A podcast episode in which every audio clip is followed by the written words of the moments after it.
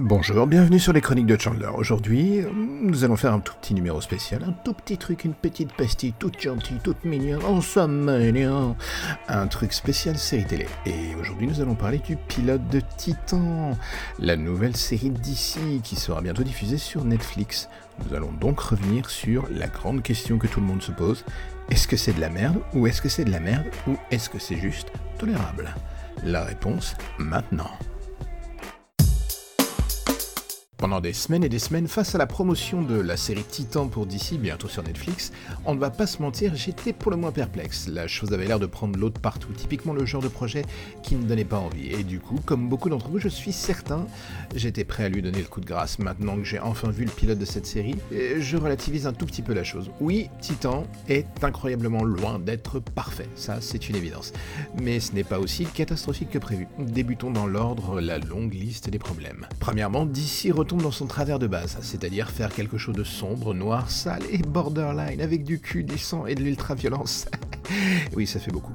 Et le souci, du moins pour ce pilote, car je n'ai vu qu'un seul épisode, est que toute cette partie est tellement forcée qu'elle finit par tomber complètement à plat.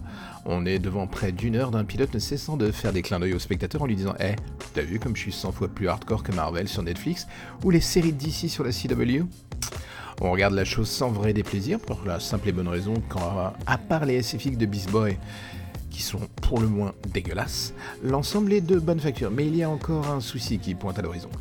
DC, avec cette série, amorce tout simplement un autre univers partagé que celui de la CW.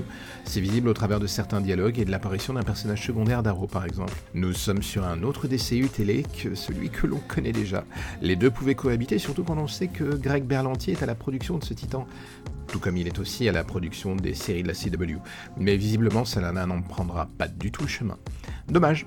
Après, vous allez dire que je critique tout, mais il n'y a pas que du mauvais dans ce pilote. Oui, alors, soyons clairs, tous les personnages, sauf Beast Boy par exemple, mais bon, c'est un tout petit peu dû au fait qu'on ne le voit pas beaucoup dans le pilote, sont potentiellement des psychopathes de la pire espèce, la palme revenant au trio Rachel, Starfire et Robin.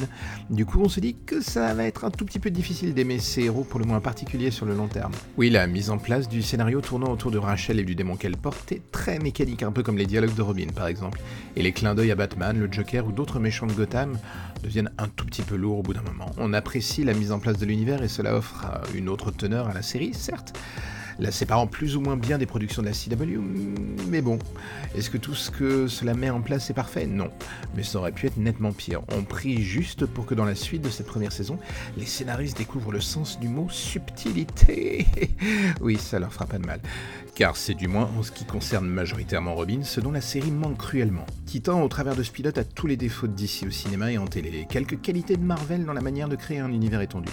C'est souvent cliché, pas forcément bien écrit, mais la nature même des personnages qui se croisent dans cette série et le fait qu'ils soient une pure menace pour eux, comme pour ceux qui les entourent, rebat un peu les cartes. Est-ce que cela sera suffisant pour cartonner sur une saison?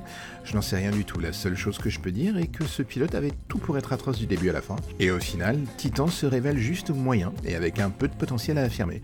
C'est déjà mieux que rien. À voir sur le long terme donc.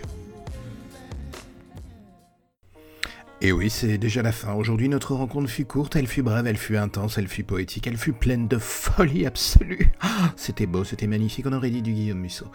Euh, non, pour revenir aux choses sérieuses, euh, ce n'était pas l'épisode 9, c'était juste un petit interlude une petite coupure sur un sujet différent et j'avais envie de parler série télé de façon claire, nette, précise, limpide, avec des mots doux, délicats, comme si c'était une mélodie qui tapait à vos oreilles. Bref, je suis en roue libre complète, vous l'avez bien compris, vous êtes toujours sur les chroniques de Chandler. Je suis Chandler, je ne me soigne pas. Mes médicaments n'ont pas fait effet aujourd'hui et je vous dis à bientôt pour l'épisode 9.